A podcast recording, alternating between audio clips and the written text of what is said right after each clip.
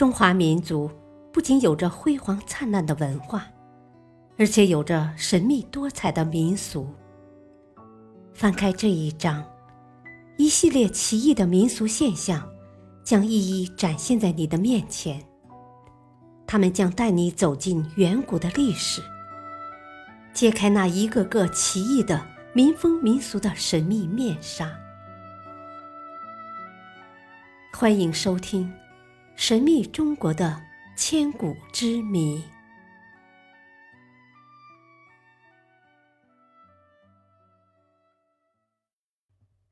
第五章：奇异的民俗现象。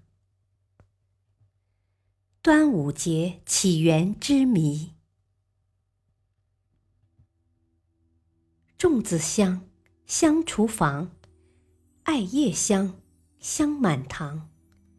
桃枝插在大门上，出门一望，麦儿黄。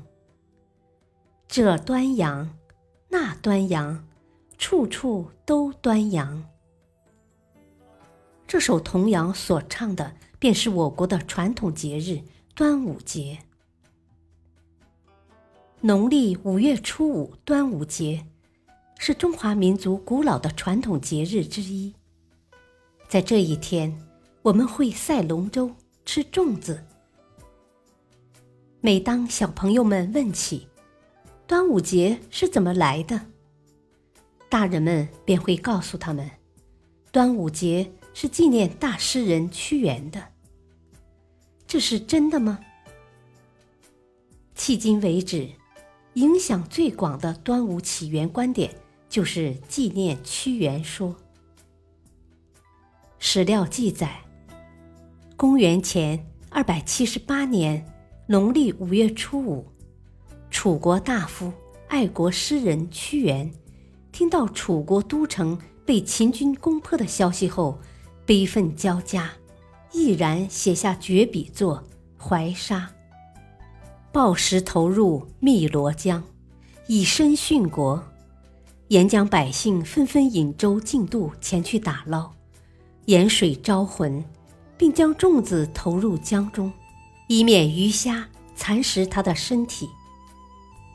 这一习俗绵延至今，已有两千多年。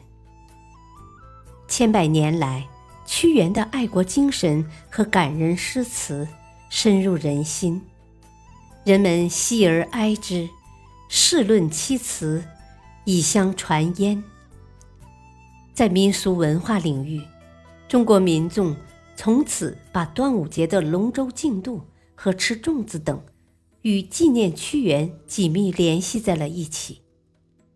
而事实上，端午节。在春秋战国时期已经存在了。在我国浙江一带，人们一般认为端午节是纪念春秋时期的名将伍子胥的。伍子胥是吴国的名将，后来吴王夫差听信谗言，令伍子胥自刎。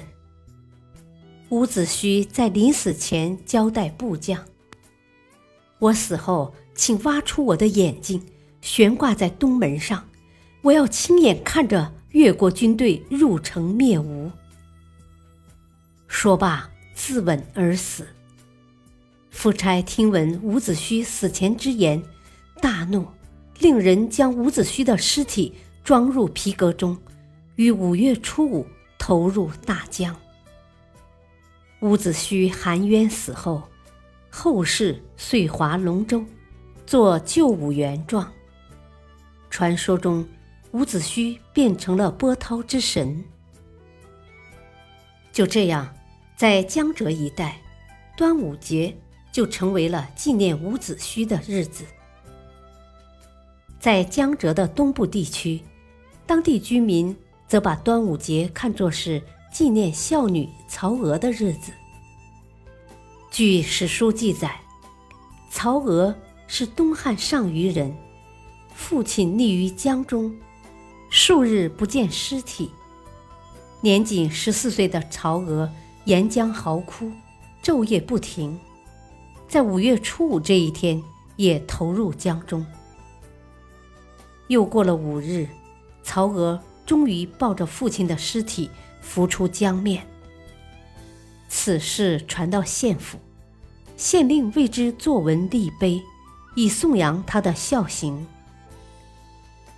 后人为了纪念曹娥的孝节，在曹娥投江之处兴建了曹娥庙，将他曾居住过的村镇改名为曹娥镇。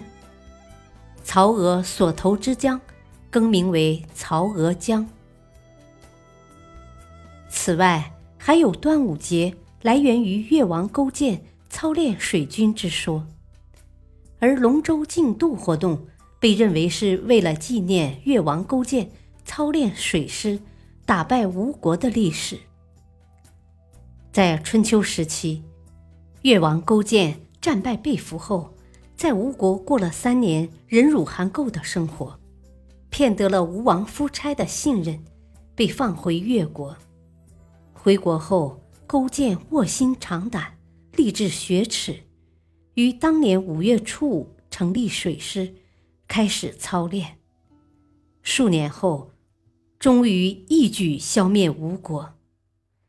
后人为弘扬勾践这种坚忍不拔的精神。便效仿越国水师演练时的情景，于五月初五这一天划船竞渡，以示纪念。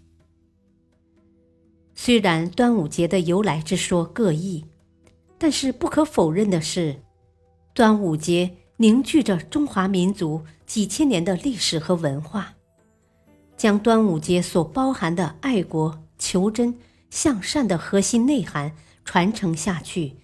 是我们今天最应该做的。感谢收听，下期播讲中秋何时成佳节？敬请收听，再会。